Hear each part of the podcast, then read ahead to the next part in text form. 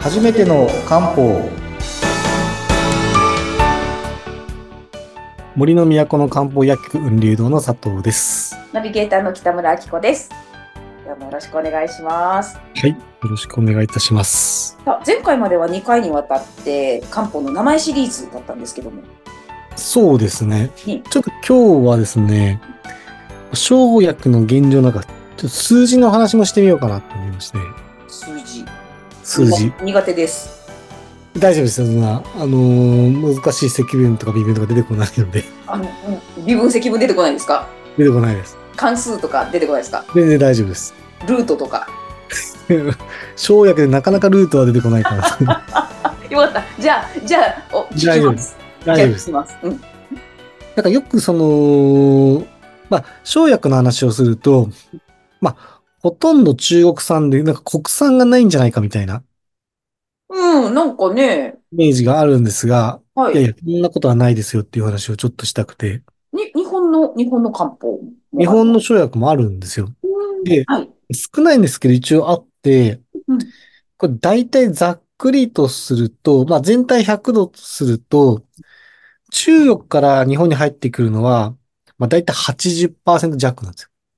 うーん、でも、まあ残り2割ぐらいある、残り20%ぐらいあるじゃないですかうん。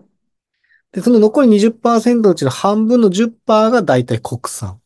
へえ、で、また残りの10%は中国以外の海外かへえ。らなんですよ。だから、以外の全部が全部中国産ってわけじゃなくて、日本も含め作ってるし、日本以外のうん、中国、日本と中国以外の国からも入ってくるという感じだ。やっぱりアジアですかね。アジアが多いですね。で、やっぱり、その、まあ、基本はまあ自然のものなので、うん。こう地域で得意不得意があるんですね。はい。だから、例えば、うんと一番身近なもの、シナモンとかあるじゃないですか。シナモンね、よく出てきますよね。漢方で言うと、経歯とか経費とか、はい。名前出てきますけど、シナモンに関しては、一番いいのはベトナム産です。へえ。ベトナムナンバーワンっていうシナモンがあって、うん。それは、うんと、本当安い、そのシナモンに比べると4倍ぐらいの価格するんですけどえ、結構価格差あるんですよ、生薬って。へえ。なので、あのーまあ、簡単に言うと今言った通り、その、いろんな国から実際入ってきて、まあ、ただ中国がどうしてもすごい多いので、うんメイン中国なんですけど、国産もあるし、中国以外もありますよと。うんへいう感じえこの数字難しくないですよね。大丈夫です。うん、常に聞いてます。大丈夫よかった大丈夫でした。大丈夫、大丈夫。オッケー、オッケー。大丈夫ですうんオッケー。よかったです。で、もう、生薬とかのこう値段とか市場ってすごい広がってるんですよ。へー結構あってですね。はい。 2000年、あ、2010年半ば、例えば、あ、2015年とかうん、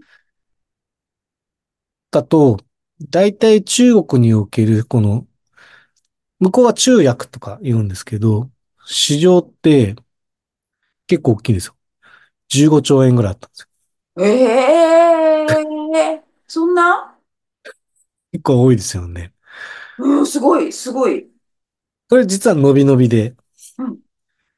今、日本、あのー、大体うん、えっと、2020年代入ってくるとうん、 20兆後半です。ええすごい市場ですね。すごい市場です。儲かってまんな。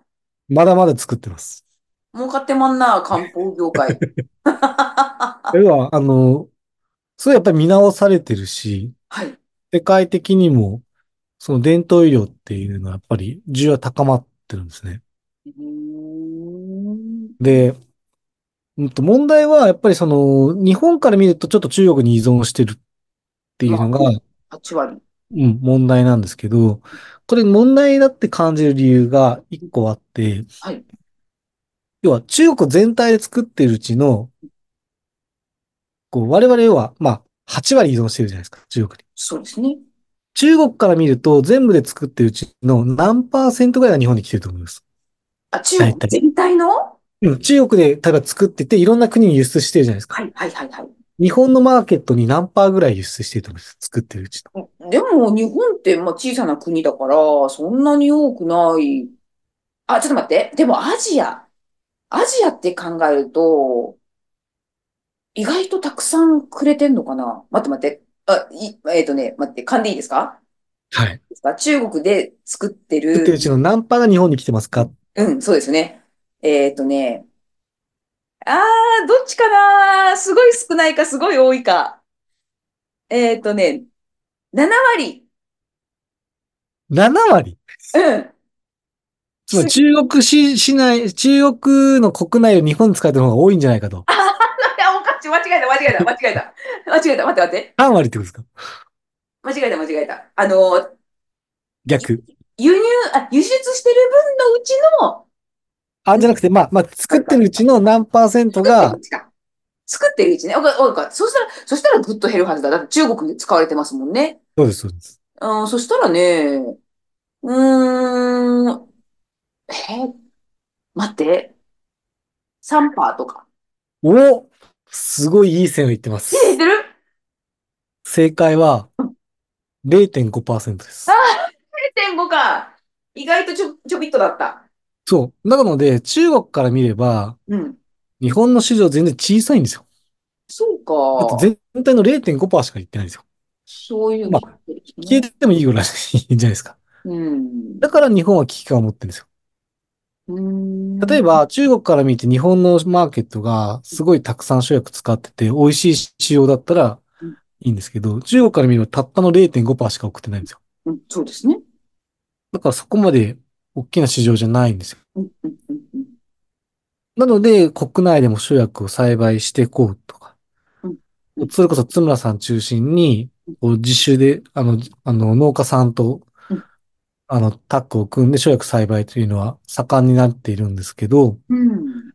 ただしね、希望の光があるんですよ。おおおこれ何かというとですね、うんまあ、生薬をそのまま使うわけじゃない。それをお薬に加工するわけですよね。はい。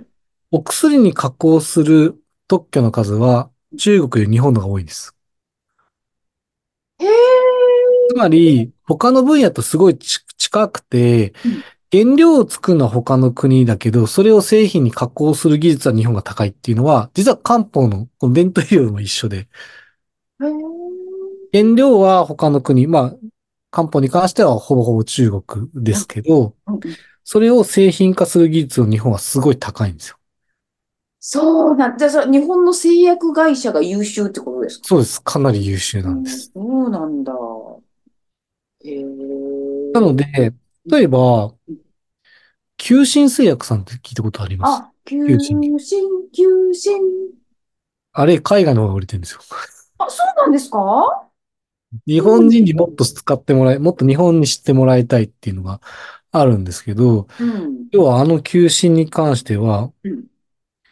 一回、まあコロナで減ってしまいましたけど、うん。中国の方の爆買いの対象だったんですよ。深い。成田空港でどんどん売れてたのがいいんですよ。薬買って帰る。ドラッグストアで求心たくさん売れてたの。そうなんですか。日本人がその魅力を知らないっていう、ちょっと悲しさあるんですけど、要は、その伝統医療の本場って皆さんが思ってる中国の方がうん、求心をすごい買ってたんですよ。うーん、待って待って、求心製薬さんのお薬って、何、何が一番あれかな私、その、テーマ音楽は、なので、多分メジャーなのはあの求心ですよ。求心、あれは、な、な、どこに効くんですかあれは心臓にいいですね。あの、心臓か動悸息切れにいいというああ、はい、はい。ものですね。心臓、あ、求心、救う心だ。心そう臓。うーん。で、求心はまあ動物性の生薬を扱う製品作るの得意ではい、例えば自分をよく使ってる鹿の角が入ってる製品とか、前で出てた亀と鹿とか入ってるとか、はい。牛鹿の角とか、そういう製品は実は求心さんが作っていて、で我々が使ってる製品は、その、そこで、まあ独自に作ってる研究会に所属しないと扱えないっていう製品。要は研究会に入ってしっかりと、まあ、貴重な生薬なので、あの、無駄なく活用できるように勉強した先生方しか扱えないようになってるんですよ。うん、うん、うん。だから結構研究会の製品って言うんですけど、研究会で学んだし先生方だけが使うとへいうえ。感じなんですね。はい。結構うん数字、話してきましたけど、うん最後じゃあ衝撃的な数字を。あななはい。はい。生薬ってどんどん高騰してるんですよ。あ、需要が高まって。うんうんうんうん。で、前やった牛の胆石すごい高いですよってうん。話覚えてます、覚えてます。なんか、あの、ちょっとでも1000万とかする。そう。ね。これがですね、うん。最新の価格聞いたらびっくりしますよ。あ、うん。はい。前言ったかもしれないです。私が漢方薬局やったのがい、まあ、10年ちょっと前はい、始めた時は、だいたい1キロ牛の胆石って、まあ高級な、それこそ心臓にいいものですけど、だいたい1キロ500万ぐらい。うわおあ、でコロナの時に、これが結構ウイルスに効くっていうことで需要高まって1000万ぐらい。あ、ば、倍、倍。うん今最新いくらだと思いますかええー、待って待って待って待って待って。びっくりするってさっきおっしゃったから、うーん、コロナ期が1000万でしょじゃあそれよりも上がってるのかなどうだろう。うん、2000万とかおうん攻めましたね。うん。 3000万です。ああ、すごいな、なんかあれなんかだ。生産できないので、ああ、ええすごい。なので、生薬ってすごいやっぱりいいものから値段はど今ま、どんどん上がってる状況うーん、があるので、なんか昔に比べるとよりなんか貴重になってきているというね感じですね。なんかそういうのをうまく活用しながらっえ、うん、ていうので、まあある意味ちょっと無駄にもできないっていう部分もあるとうん、いう感じですね。というわけで、数字のお話ですけど、大丈夫ですか いやー、なんか、そ、そんなことを考えたこともなかったお話 でした。そうですよね。うん、だって漢方、ねえ、薬局に行って、あ、漢方薬だ、えっと、この数字は、とか、 なんかそんなこと考えないもん。考考えないですよね。えな考えないですよね。い。いやー、でも面白いですね。そしたらまあ、次はちょっとまた基本的なお話を、はい漢方の役割みたいなのをお話しできます。あ、いいですね、いいですね。ぜひぜひ、次回も楽しみにしてます。今日もありがとうございました。ありがとうございました。